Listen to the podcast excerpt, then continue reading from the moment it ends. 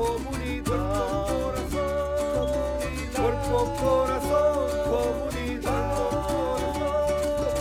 Cuerpo, corazón, comunidad. Cuerpo, corazón comunidad. Cuerpo, corazón, cuerpo, corazón, cuerpo, corazón, comunidad.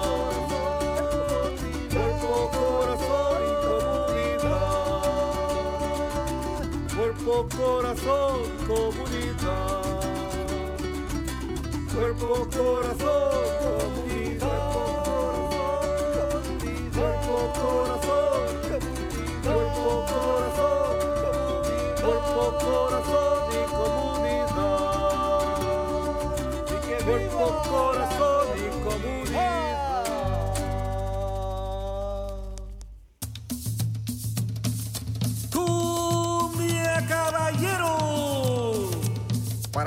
el área de la bahía, este es su programa. Cuerpo, corazón, comunidad. Sean todos bienvenidos. Y quedan con ustedes nuestros presentadores, Brenda Camarena. En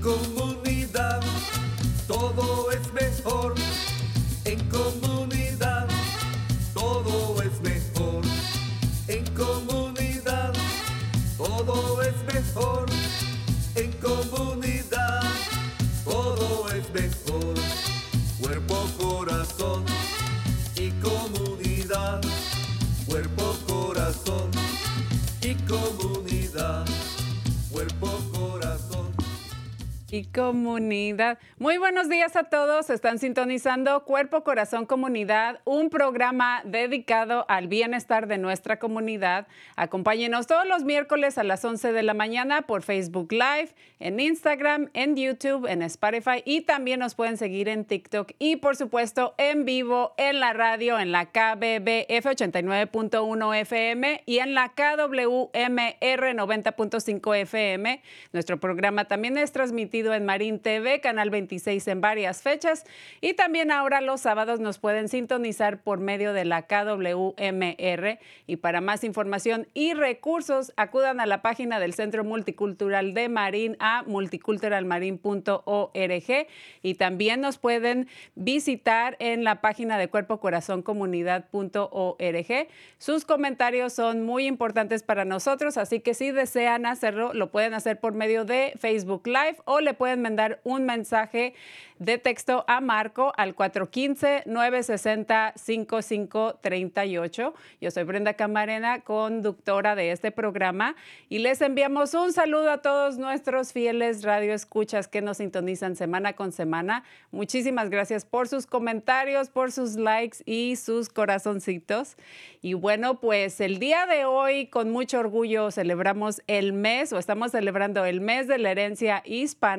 Y para comenzar, tenemos un video para ustedes y regresamos. Estados Unidos de América.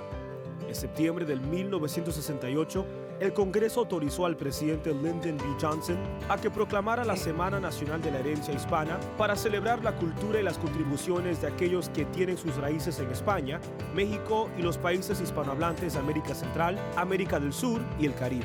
Solo dos décadas después, el Congreso extendió la conmemoración para celebrar durante un mes, desde el 15 de septiembre al 15 de octubre. El momento es clave el mes de la herencia hispana, como su precursor más corto, siempre comienza el 15 de septiembre, un día históricamente significativo que marca el aniversario de la independencia de cinco países latinoamericanos, Costa Rica, El Salvador, Guatemala, Honduras y Nicaragua. Además, México y Chile celebran sus días de la independencia el 16 de septiembre y el 18 de septiembre respectivamente. Actualmente, las personas de origen hispano son la mayor minoría étnica del país. Los hispanos constituyen el 18.3 de la población total de los Estados Unidos. Los estados con una población de un millón o más de residentes hispanos son Arizona, California, Colorado, Florida, Georgia, Illinois, Nueva Jersey, Nuevo México, Nueva York y Texas. La edad mediana de la población hispana en Estados Unidos es de 29 años. En este mes de la herencia hispana en los Estados Unidos, le pedimos a Dios que continúe levantando hombres y mujeres de habla hispana en posiciones de influencia en este país, así como lo hizo con Daniel. Hombres y mujeres apasionados por Dios sirviendo en el gobierno bueno, pues ya estamos de regreso y era muy importante queríamos compartir con ustedes un poquito sobre la historia y el origen de esta celebración. ¿Y quién mejor para acompañarme esta semana aquí en el estudio que nuestro mismísimo director ejecutivo del Centro Multicultural de Marín, Douglas Mundo? Él, quien además es muy talentoso y apoya a nuestra comunidad a preservar nuestras tradiciones por medio del arte y la música. Aparte es compositor de nuestro, de muchas otras canciones, pero de nuestra canción de Cuerpo, Corazón, Comunidad. Bienvenido, Douglas. Brenda, un placer estar aquí contigo en esta mañana. Ah, muchas gracias. Y también nos acompaña junto con él a nuestro querido amigo y compatriota Ernesto Olmos. Él es artista, músico y danzante. Bienvenido. ¿Cómo estás? Gracias, gracias hija. Aquí estamos para servir. Muchas gracias. Pues para mí es un honor, es un placer compartir con ustedes. Eh, nos conocemos ya por muchísimos años eh, haciendo diferentes proyectos en la comunidad. Eh, uno de ellos, por ejemplo, el Día de los muertos eh, y muchísimas clases por ahí. Así que eh, pues me gustaría escuchar de ustedes y de su perspectiva lo que significa estos, eh, en realidad en sí, que, lo que es ser orgullosos de nuestras raíces, pero pues en este mes em, es más remarcable y lo, y lo celebramos, ¿no? Así que, ¿por qué no em, empezamos contigo, Ernesto? Cuéntanos un poquito de dónde eres originario y, y por qué te interesaste o cómo te adentraste en el mundo del arte y la música? Gracias Brenda por la oportunidad y gracias a todos nuestros escuchas. Y bueno, mi nombre es Ernesto Hernández Olmos, soy de la ciudad de Oaxaca. Mi origen pues es, viene de diferentes partes, tanto indígenas y españoles, vamos a decirlo de esa parte. Todos tenemos esa descendencia, muchos de nosotros, aunque tengo familia completamente más como bien apegado a lo indígena. mi tradición en, Oaxaca pues viene muy profunda, ¿no? Venimos de raíces de antes de los españoles que no hemos olvidado. Por lo tanto, cuando decimos la celebración de este hispana o, latina, ¿no? A veces como que me choca un poco por lo mismo, ¿no? De que somos, para, hay un término ahorita ocupando en Oaxaca de que se llama indo-hispano. Entonces, como reconociendo nuestras dos raíces, ¿verdad? Entonces, ah, hemos escuchado todavía gentes que hacen lecturas, em, sobre todo de, de ah, españoles que todavía se refieren a, al gran legado que nos dejaron, pero no hablan de nuestro legado que hemos dejado al mundo, ¿verdad? Entonces también como que aprender nosotros de nuestra propia cultura, un poquito de decolonizar nuestra misma mente, porque sí tenemos el habla español que habla en toda Latinoamérica, pero a la vez también tenemos, por ejemplo, en Oaxaca, 16 lenguas, ¿no? Y sus dialectos. Entonces también es muy importante reconocernos a nosotros como no nada más el, el, el aspecto del español, sino también como nosotros indígenas o nativos de este continente. Ya tenía un nombre, no era América, ¿no? Era un nombre que le llamaron Anáhuac, la, tierra del águila. Y el, el sur también tuvo su nombre, ¿no? El Tiahuantinsuyo o el, el, el lugar del, o la tierra del cóndor. Me gusta mucho y agradezco que compartas esto con nuestra comunidad porque nosotros somos una mezcolanza y que desafortunadamente poco a poco a través del tiempo se ha ido perdido precisamente la parte indígena y principalmente en nuestros jóvenes, ¿no? Eh, quizá eh, personas de, mi edad más o menos eh, ya no lo hemos transmitido a nuestros hijos y en realidad es muy importante tenerlo muy presente, conocer y también eh, eh, identificarnos y sentirnos orgullosos eh, de dónde venimos. Porque sí, desafortunadamente esa fue la realidad. Fuimos colonizados y nos este, quitaron nuestras, la lengua, las tradiciones, la, cultura, ¿no? Entonces es sumamente importante recordar, aprender. y, apreciar todo, de, todo nuestro origen ¿no? y de dónde venimos. ¿Tú les quieres comentar al respecto? Claro, eh, nadie sabe dónde va si no sabe de dónde viene, ¿no? Ese es un dicho muy peculiar en nuestras comunidades y creo que es importante para nosotros eh, retomar también de dónde venimos. Yo, por ejemplo, vengo del Salvador, de una comunidad muy pequeña eh, y pues orgullosamente de ser salvadoreños, pero antes de eso sé que mis abuelos, mis abuelas eh, ah, tuvieron mucho contacto con la parte indígena también. Entonces, y como dice Ernesto, también fuimos colonizados y también tenemos esa parte eh, hispana, como se dice, de los españoles. Y en algún momento esto ha creado cierto eh, cierta transformación, diría, en este momento. Mucha gente está pensando ahora en cómo decolonizarnos, cómo volver a nuestras raíces, a nuestras tradiciones, de dónde vengo, de dónde soy, eh, quién es mi gente, eh, cuáles fueron mis tradiciones. y yo recuerdo mucho de esas tradiciones ah, en, que fueron muchos traídas como parte de la colonización, pero recuerdo eh, también tradiciones que fueron muy parte de las cuestiones indígenas.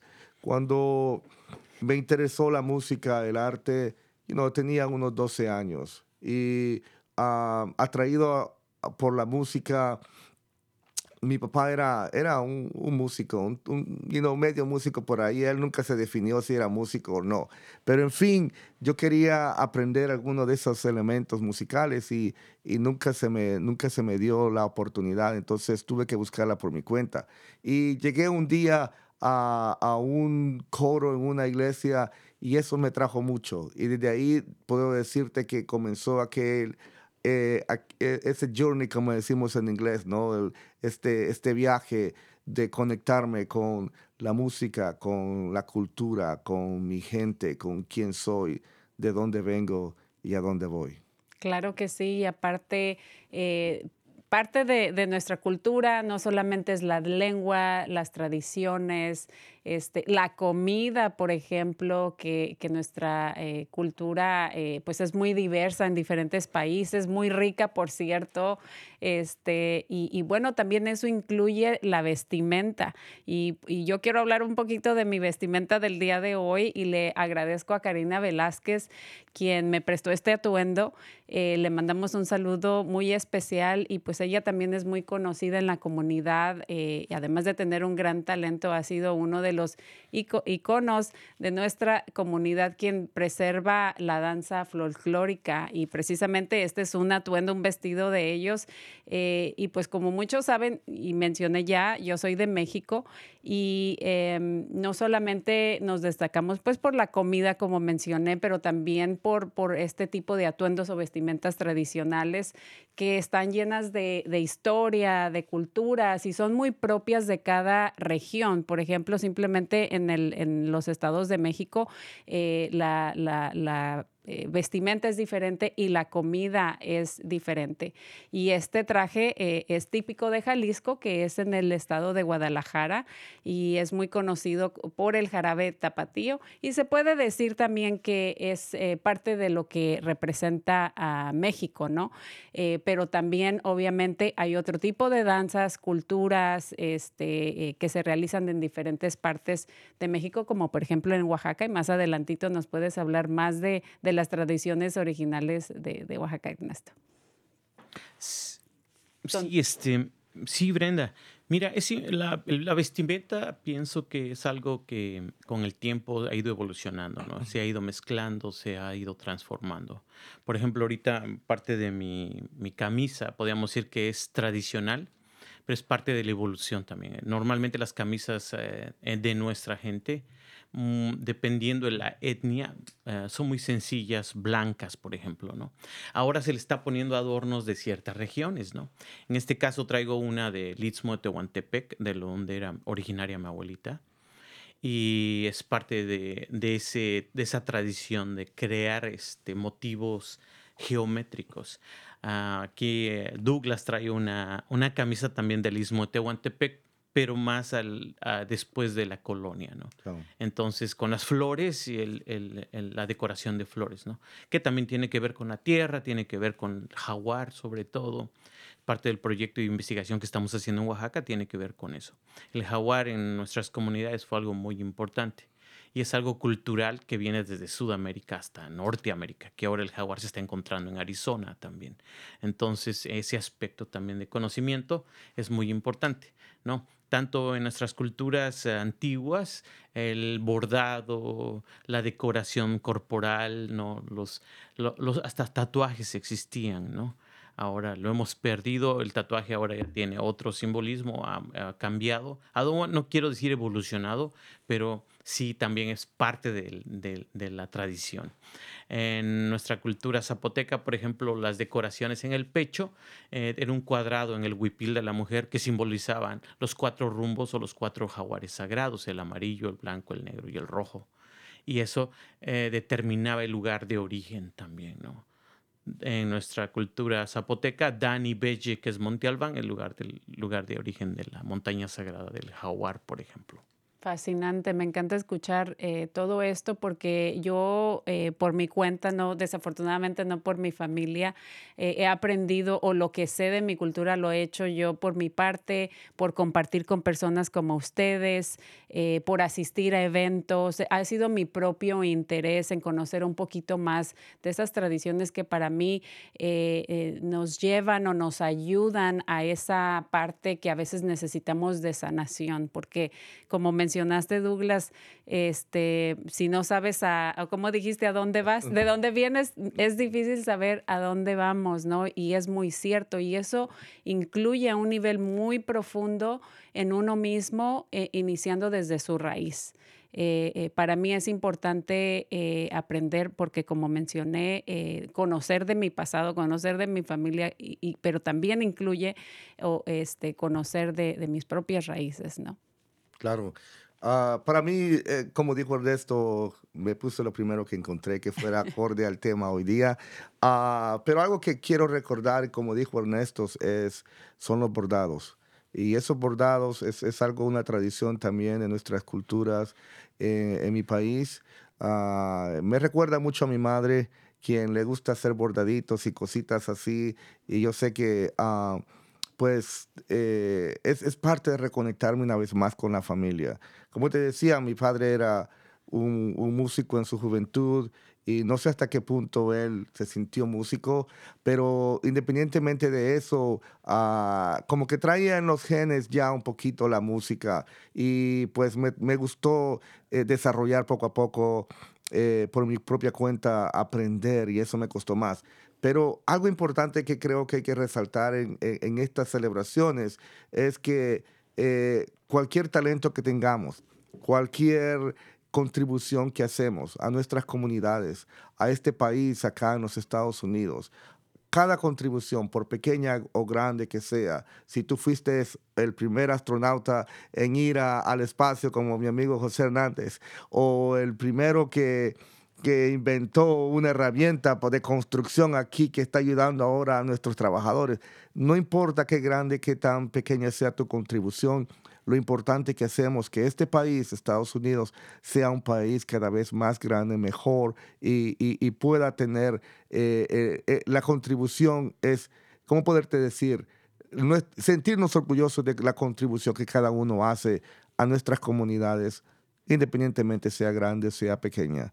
Así que contento de estar acá y gracias por la oportunidad hoy día de hablar sobre este tema y espero continuar eh, contribuyendo a ello.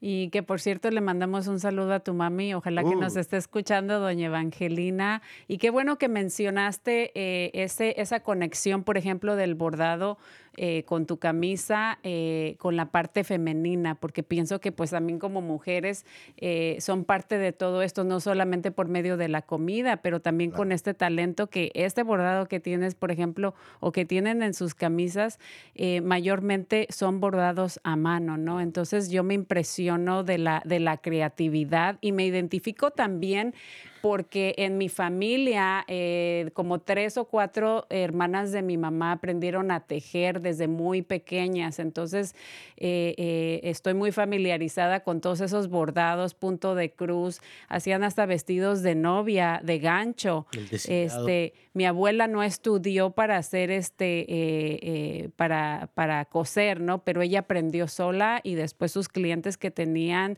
este, pues eran de, eran de dinero, ¿no? Entonces ella así se contribuía a la casa, al hogar, por medio de, de esos bordados, por medio de esas costuras que, que, ellas hacían. Y pues desafortunadamente ya con las nietas como que se perdió esa tradición, pero por ahí hay un par de, de primas que tengo que son muy talentosas eh, en ese aspecto y me gusta que, que de alguna manera se preserven, se preserve porque también es, es importante, ¿no? Fíjate que hablando de los bordados, es interesante que nos metimos en este tema, pero es también muy importante que la mujer sepa que el trabajo que lleva a hacer eso no, no, es algo que viene nada más de la experiencia que adquirieron sino también del estudio matemático. Por ejemplo, estuvimos en, Guatemala compartiendo en ceremonia con las abuelas de allá y hablaban ellas de un casamiento, fíjate, inclusive cuando tú te pones, por ejemplo, tus, ahorita veo tus este, trenzas, ¿no? El trenzado o el cabello suelto también tiene un símbolo fuerte para la mujer, ¿no? Cuando tú te trenzas el cabello y juntas tus trenzas, quiere decir que estás casada pero antiguamente es el símbolo de la serpiente también. Mm. Y la serpiente es la tejedora. De mm. ahí que viene que nuestro tejido representamos mucho a la serpiente, pero la serpiente también representa la fertilidad y el agua. También representa las montañas, el movimiento de la energía que es así, como zigzag o de culebra. Entonces, los abuelos tenían ese conocimiento, mucho de, por ejemplo, el, el vestuario el vestuario que tenemos, eh, que utiliza la mujer, a veces más son los trajes típicos, tienen sus ríos, tienen sus pájaros, tienen sus montañas importantes, están codificados en sus trajes. Y son códices, códices o libros antiguos, ¿no? Que puedes leer de qué región o de qué lugar venían ellas. Cuando hablamos con las abuelas mayas, hablaban de que no nada más era el casamiento del maíz y el algodón, fíjate, también entraban los colores, los colores naturales, ¿no? Que vienen del cempasúchil, vienen de la nuez, vienen del añil, de plantas naturales, ¿no? Importante también los colores, pero no nada más eso, la cuenta matemática que hablábamos. La antigua cuenta matemática, por ejemplo, de los mayas, que era el canamaité, y venía de la cuenta sagrada de 52 y 13 por ejemplo, ¿no? Y algo más increíble que me gustó mucho, que todas estas cuentas ellas las metían en en el, en los hilos. Para poder lograr esta, esta geometría perfecta, tienes que tener la cuenta perfecta. Entonces no éramos personas que nos vinieron a enseñar matemáticas ni nos vinieron a dar una lengua porque en la lengua también tiene un código muy importante y es vibración. Entonces, hay muchísimas cosas que todavía tenemos que, que redescubrir de nuestra cultura y yo eh, exalto a todas nuestras culturas, a nuestros escuchas, que investiguen de su tradición, de sus trajes, ¿no? el porqué de su lengua, qué lengua hablaba su gente, ¿verdad? Entonces, es importante que nuestra comunidad también, ellos ahorita con todo esto del Internet, pueden investigar y hay muchos videos que podemos, tanto de la música, de nuestra danza, por ejemplo, ¿no? La danza es súper importante. Hablaba con los hermanos Miwok de aquí, de, que están con el centro multicultural, y hablábamos del mariachi. Y el mariachi es algo muy importante en tu pueblo, pero el mariachi es una tarima donde se zapateaba y ellos hacen las danzas aquí del norte vienen en son lugares sagrados, que viene todo hasta Sinaloa, bajando hasta la costa de que llaman zones de tarima, viene la zona negra y también ellos bailan arriba de las canoas. Entonces es algo del zapateado que también tiene que ver mucho, que desconocemos completamente de nuestra cultura. Estoy totalmente de acuerdo contigo y qué fascinante es aprender eh, todo esto. Yo me pierdo en, en, aprender en, y, cada, eh, cada vez me impresiono más, como esto que estás mencionando de las cuentas y cómo hasta en, la, en el bordado lo, lo ponen o la significancia de, de o la diferencia entre las trenzas si están cruzadas para arriba o están a un lado. Eh, qué bueno que no me puse las de arriba porque soy soltera. Este, pero qué, eh, qué bonito es aprender. A mí me, me, me impresiona muchísimo y ojalá que, que nuestra audiencia, eh, si no está ya sumergida en, en, aprender de su cultura, ojalá ojalá que eh, este mensaje les, les resuene un poquito porque es importante para uno personalmente, pero vuelvo a lo mismo, también para nuestros hijos y dejarles ese legado, dejarles eh, o sembrarles esa semillita para que ellos continúen aprendiendo y, sentirse orgullosos de, de quiénes son y de dónde, de dónde venimos. Algo que me gustaría recalcar, Brenda, y, y lo quiero decir de todo corazón, y lo quiero decir como hombre que soy, y reconocer el trabajo y la contribución de todas las mujeres, no solamente a este país, pero a este mundo, a dar, comenzando desde el hecho importante de darnos la vida. Yo creo que es importante agradecer a todas las mujeres eh, que contribuyen cada día en su hogar, en los trabajos, en los campos donde recolectan la fruta, recolectan los vegetales para que lleguen a nuestras mesas. Eh, a esas mujeres que además de después de trabajar tienen que ir a la casa y algunas veces pues hacer tareas extras eh, y pues ahí creo que muchas veces a nosotros como hombres se nos olvida ¿verdad? Contribuir y algunas veces reconocer esas cosas. Yo como hombre quiero agradecer a todas las mujeres, agradecer a mi madre, agradecer a mi esposa, agradecer a mis hijas inclusivamente, porque me gustaría dejar un mejor futuro para ellas. Como mujeres, ahora, bueno, imagínate, tengo dos hijas y nada, estoy básicamente dominado por mujeres. Y no es que me dijeron, tienes que hablar por mujeres, sino que de todo corazón, eh, hablando la contribución de las mujeres a este país es muy grande y quiero traerlo a cuenta y quiero reconocerlo y quiero gritarlo a, vivas voces. También nosotros los hombres eh, reconocemos el trabajo que hacen las mujeres y queremos seguir apoyando y queremos seguir eh, creando esos espacios para que haya más participación, más liderazgo, más eh, desarrollo del trabajo que hacen las mujeres en, nuestros, en nuestras comunidades y en nuestras casas también. Eh, muchísimas gracias por eso y pues yo te agradezco a nombre de, todas las mujeres que, nos están escuchando y que nos van a escuchar en un futuro. Eh, pero creo que eh, es un trabajo mutuo, ¿no? Este, porque la, la, contribución de ustedes como hombres pues es muy, muy importante también. Entonces hay, que, hay que hacer un poquito más de trabajo en, eso, en compaginar, en colaborar y, reconocer que es un trabajo en equipo que tenemos que hacer. No somos del equipo contrario, debemos de, ir mano a mano, ¿no? Porque los hombres tienen talentos o tienen, fortalezas en otras áreas y las mujeres pues también tenemos nuestra, aportación. Así que muchísimas gracias por eso.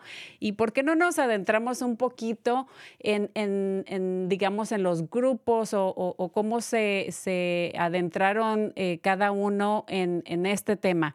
Eh, en, seguir participando, educando, informándose más sobre su cultura, pero también traer eso ya a otras personas, a niños, a, las comunidades. Eh, Ernesto, por ejemplo, yo sé eh, que aquí en nuestro centro estabas, acabas de terminar unas clases de dibujo y pintura y quizás nos puedes compartir un poquito sobre eso, pero también sé que regresas a tu comunidad allá en Oaxaca y sigues haciendo trabajos, no solamente como las clases de pintura, pero también eh, creando, dando clases de cómo crear instrumentos, que por cierto los tiene aquí en demostración en nuestro estudio.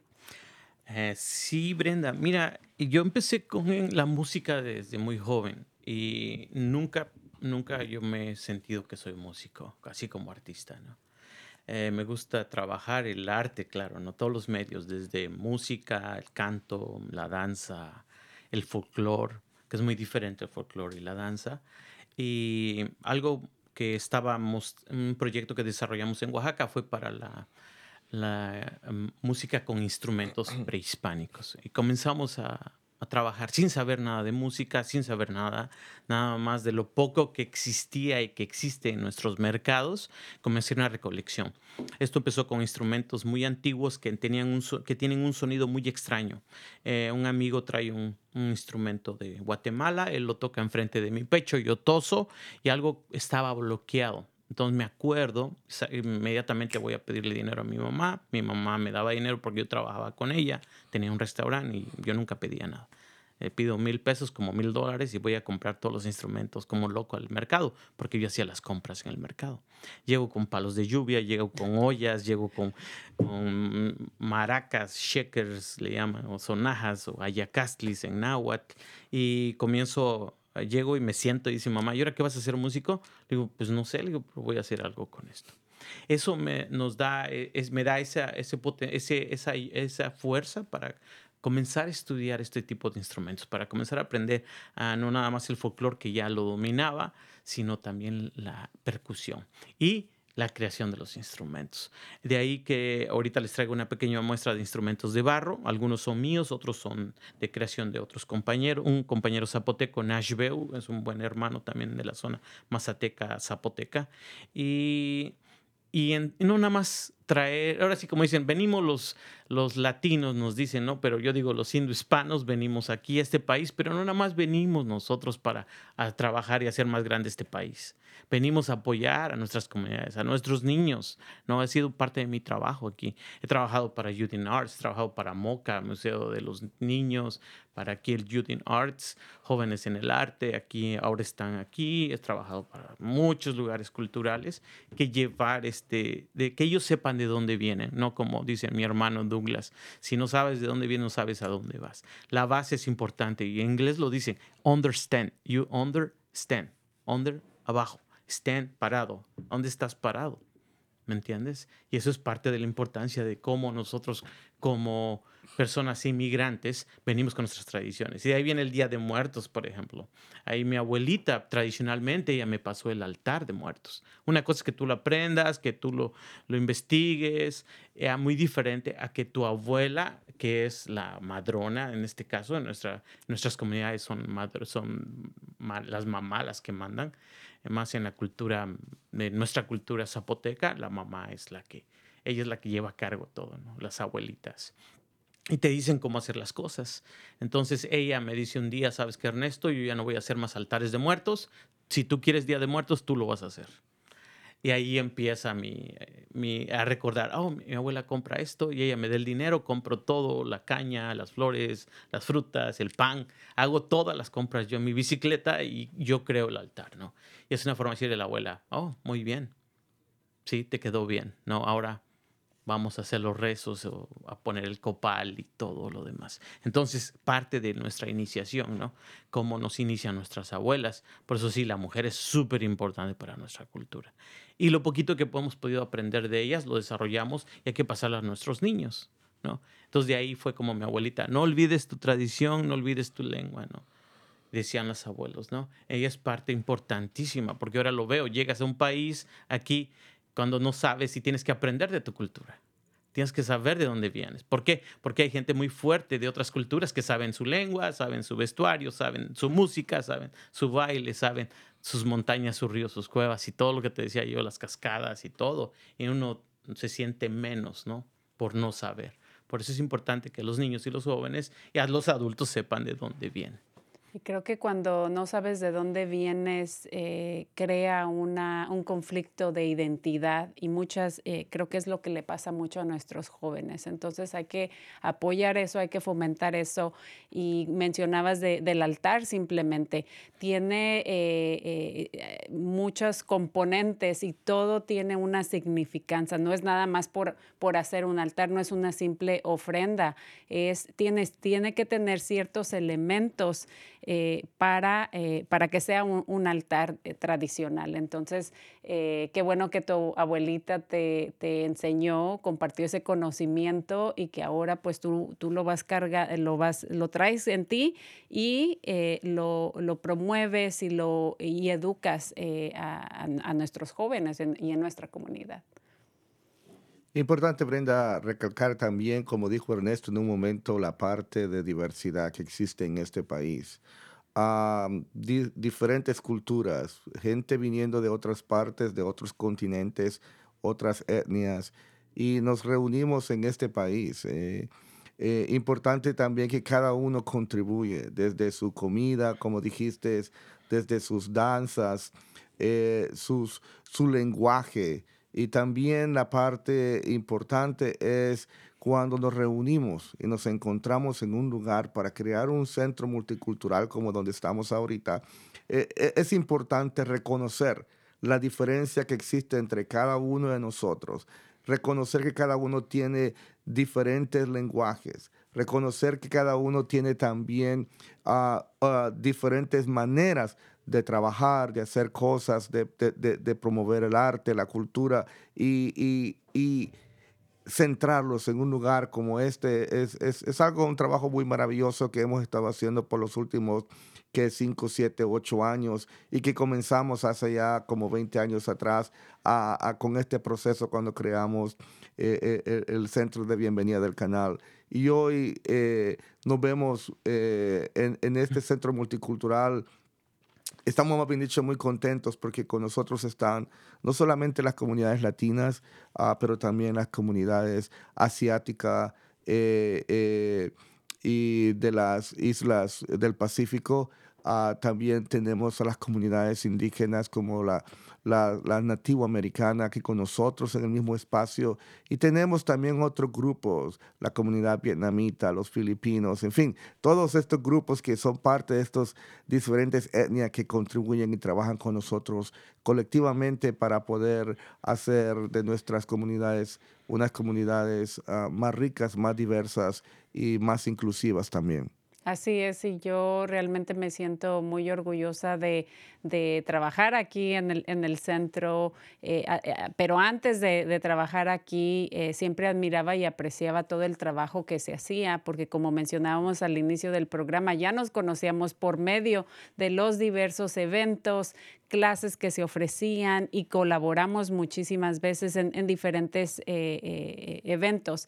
Pero eh, es muy cierto y es algo que yo agradezco y aprecio porque aunque me sienta muy orgullosa de ser hispana o, de ser de México, para mí es independientemente de, de dónde haya yo nacido, creo que yo siempre me hubiera sentido orgullosa y me siento orgullosa, pero también reconozco y agradezco la diversidad.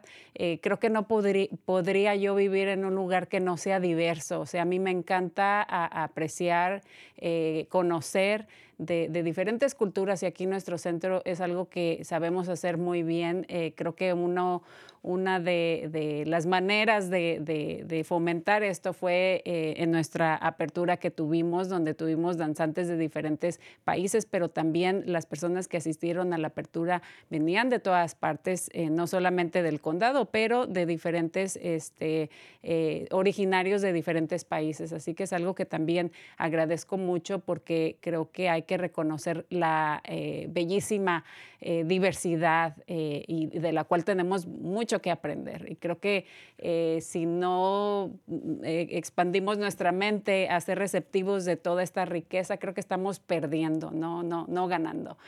pero bueno, el tiempo se va rapidísimo y me gustaría que nos hablaras un poquito, Ernesto, de los instrumentos que trajiste hoy contigo sí, mira, este, parte de los instrumentos que hemos creado, ah, bueno, ya desde hace buen tiempo, investigado también, trabajando con diferentes maestros, en paz descanse el maestro este, Javier Quijas Axoyotl, también que ya falleció ahora con la pandemia hace dos años.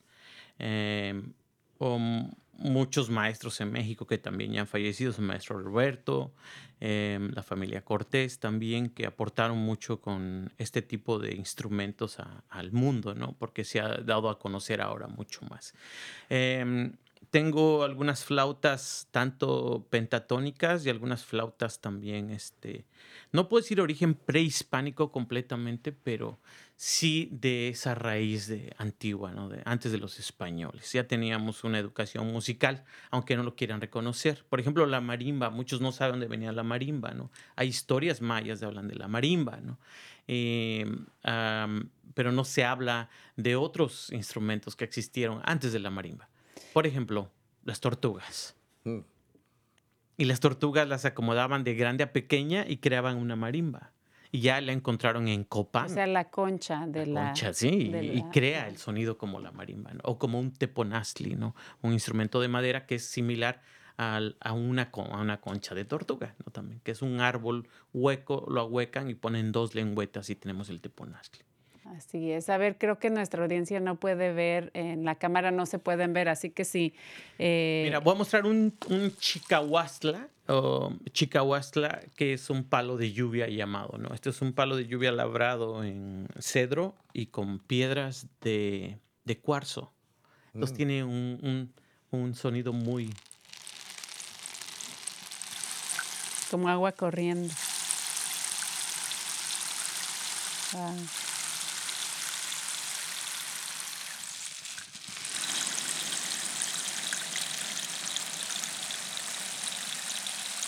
pareciera un río, ¿verdad?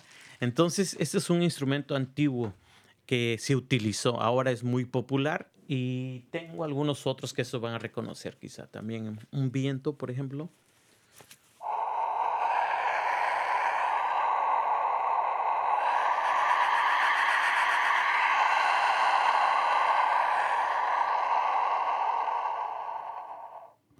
Es un ejecal chichitl o silbato de viento. Ah, tengo algunas eh, sonajas o ayacastlis, chinchines, le llaman dependiendo de la cultura. Y tengo una más pequeña. Y se utiliza el bule o el calabazo y se tiene un tratamiento especial y también eh, un labrado especial. No tengo de eh, cuerno de venado con incrustación de piedra. Esto lo he hecho apenas con imágenes del venado, ese lo hiciste tú. peyote. Sí, he hecho las dos. Entonces hemos ahí Este, este mencionaste que es este como calabaza, ¿no? Que le llamamos nosotros calabaza. ajá, ajá. O sea, le sacan la, la, la fruta en sí, la, La semilla. la- ajá, la semilla y lo dejan secar. Y este es. es- es Bueno, como se deja secar primero y después se saca, ya secó todo. Y posteriormente tiene un tratado adentro, se trata con... en la cámara. Sí, y ya aquí en este caso puse un cuerno de venado y en la otra hice con palo de limón, le hice, le labré una, un águila, una cabeza de águila y hice en una, el Kukulcán o el regreso de Kukulcán y el nuevo Katum o la- el, el, el Bactún 13, que es la cuenta La cuenta. que terminó y empezó la nueva cuenta. Entonces está relacionado al regreso de Quetzalcóatl, por ejemplo, ¿no? Y el nuevo sol, que es el quinto sol, que es el sol, sexto sol, que es el sol del águila, por eso le puse la cabeza del águila, el movimiento, ¿no? De la tierra y el, y el sol también. Entonces me gusta darle un simbolismo que no nada más tengas un instrumento porque los abuelos lo hacían, ¿no? Tanto en sus tambores, por, e- por ejemplo, algunos tambores se encontraron con un osomatli o una cabeza de, de- mono, pero el osomatli simboliza el ojo del osomatli, el ojo del mono simboliza eh, la estrella polar, fíjate, y las ocho... em, eh, eh, las ocho eh, ay, se me- Constelaciones. circumpolares que no conocemos mucho. Y, pero tiene que ver también con, con la Osa Mayor y es muy interesante porque aquí en el norte también tienen esa lectura. Entonces es bonito investigar, saber y, poner el código también en nuestros instrumentos. Fascinante. ¿Quieres tocar al- alguno de ellos? Claro que sí, podemos empezar. Y más tú nos vas a ayudar con el palo de lluvia. Ajá. A ver. Y voy a empezar con un viento y, el corazón, con el, con el latir del corazón nos va a ayudar nuestro hermano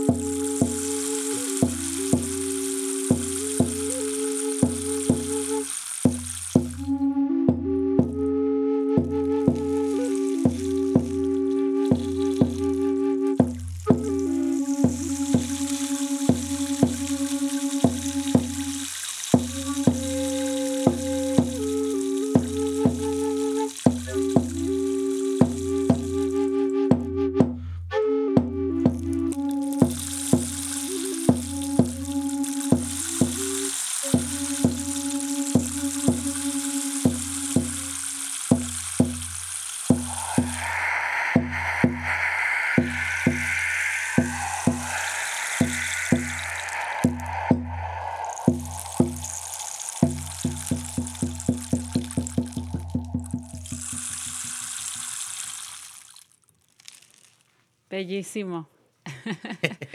¿Y cuándo empezamos un grupo? Empezamos, ¿verdad? Ya, ya lo comenzamos acá, justamente. Sí, fíjate, voy a mostrar rapidito otra flauta. Esta flauta está, en, eh, bueno, su escala es pentatónica, pero está entonada, fíjate que es muy interesante. Un, un amigo mío, Miguelito Martínez, me dice un día, sabes que Ernesto, muchos de los instrumentos están este, entonados en, en Om, o que es la escala de Do mayor, mm, arribita un poquito más.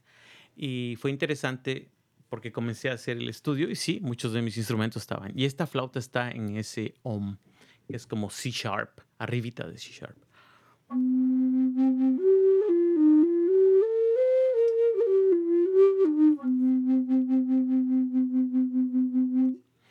Esta es una flauta por Nash. Nash Tahueva es el nombre de un hermano ah, de allá de Oaxaca.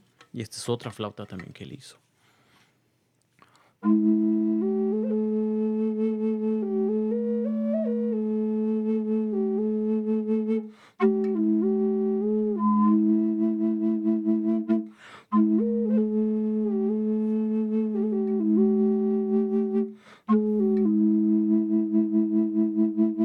y son flautas dobles. Uno es el drum, le llaman, o el, el, pedal, podríamos decir, y el otro es el que crea la melodía.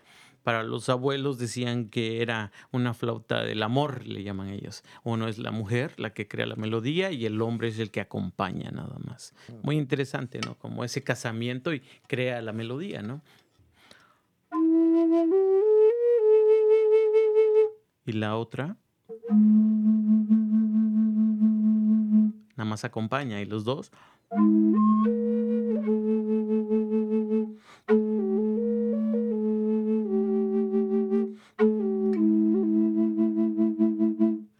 Y tiene al niñito.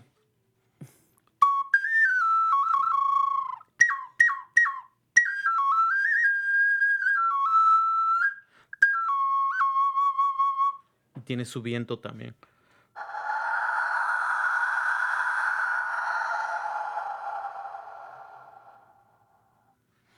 Impresionante. Quisiera que de alguna manera, eh, o espero que, que, transmitamos esta energía, este sentimiento de orgullo eh, y, y, que capture la atención de varios para, para que se interesen en, en conocer, ¿no? Este, y, y, o transmitir su conocimiento, porque es muy importante sentirnos orgullosos y, y, saber quiénes somos. Pues fíjate que ahora tenemos la oportunidad con aquí con el Centro Multicultural de hacer diferentes tipos de, de talleres, yo pienso, ¿no? Eh, estamos haciendo, estuvimos haciendo sus talleres en la comunidad en Fruitville y eh, llevo muy grandes, muchos grandes resultados. Les encantó el aspecto del conocimiento, no nada más empírico, sino también científico, porque esto es ciencia, la música es ciencia, es matemática, es precisión.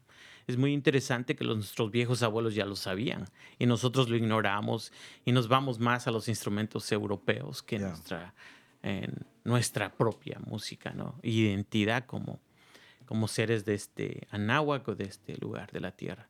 Y algo también muy importante de decir es la unificación del continente, que muchos no saben, pero existen carreras de paz y dignidad que vienen desde Alaska hasta Panamá. Luego vienen desde la Patagonia corriendo hasta Panamá y se unen y donde se cortó, pues llevan a cabo este nudo energético. Uno le llaman el cóndor y el águila y el quetzal esa trinidad. ¿no? Centroamérica es el Quetzal.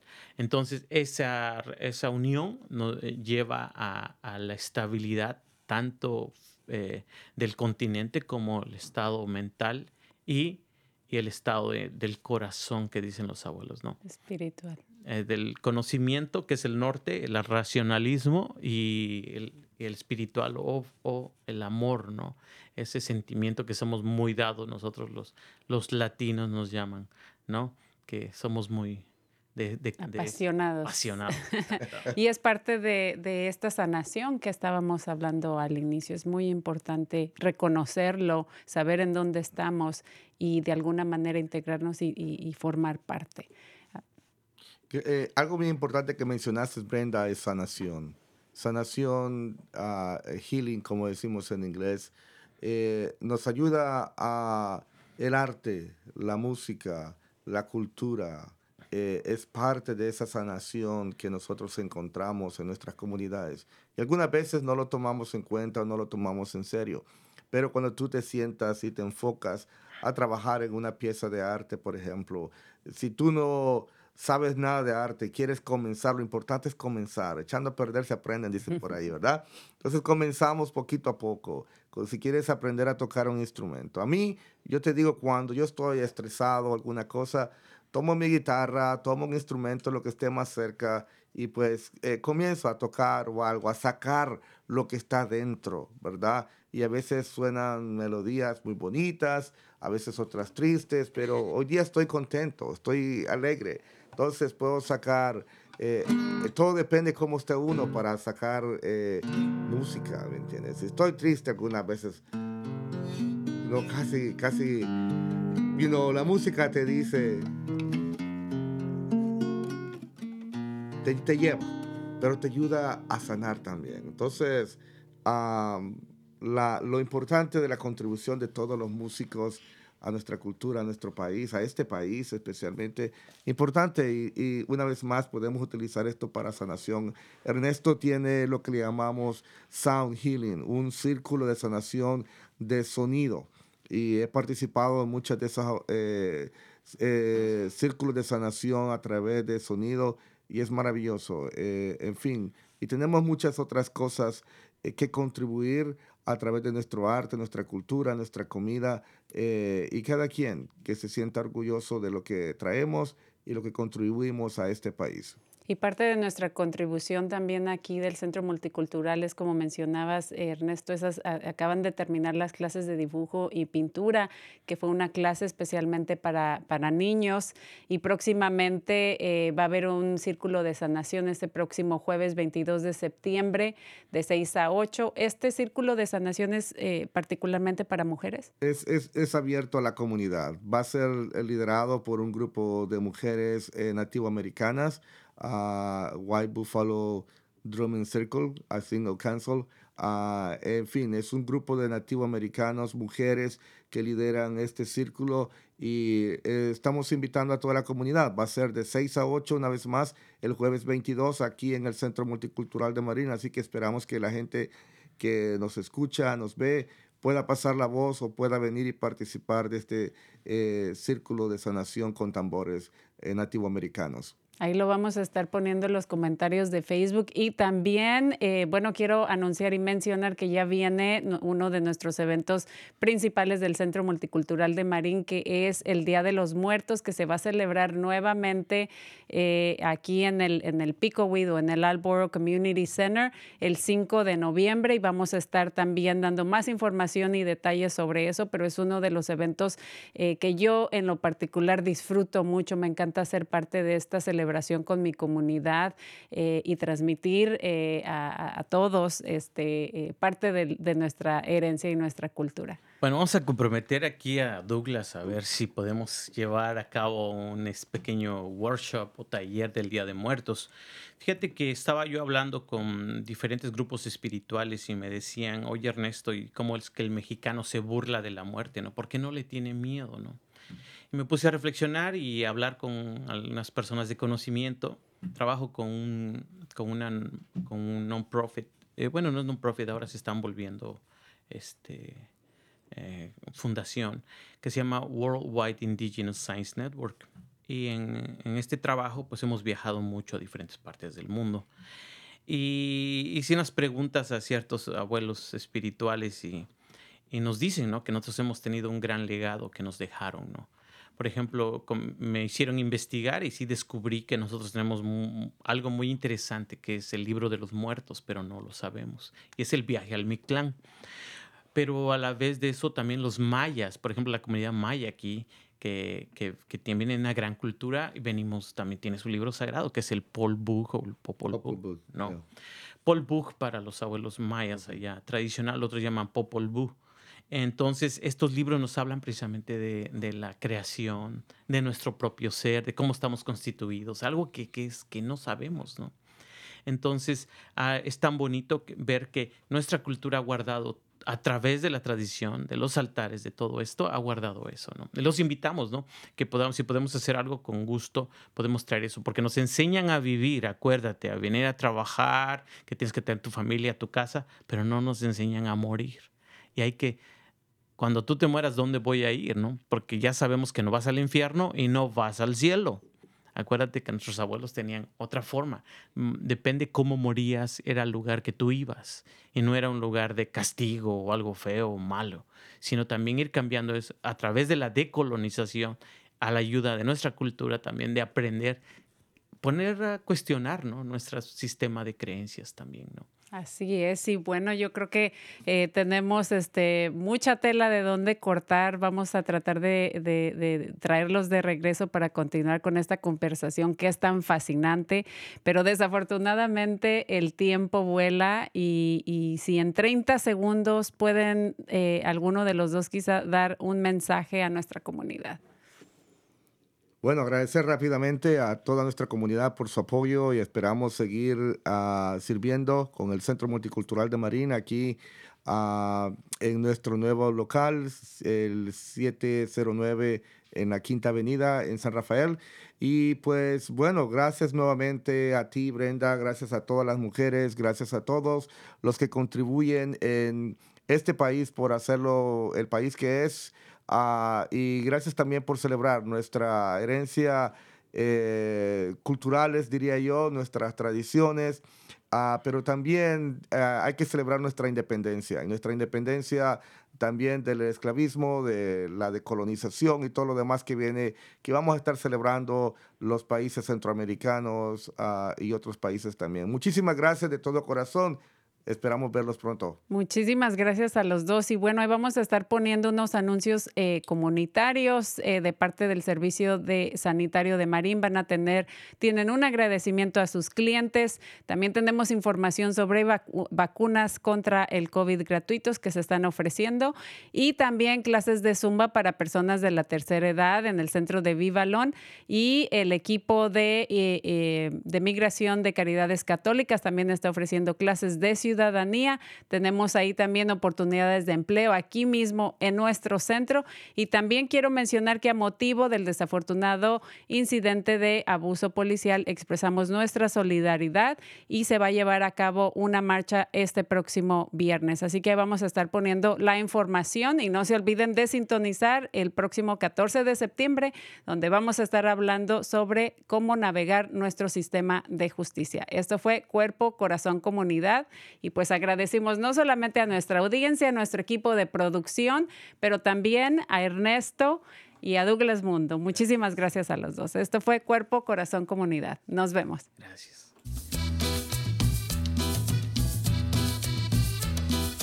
Escuche Cuerpo, Corazón, Comunidad los miércoles a las 11 de la mañana y cuéntale a sus familiares y amistades.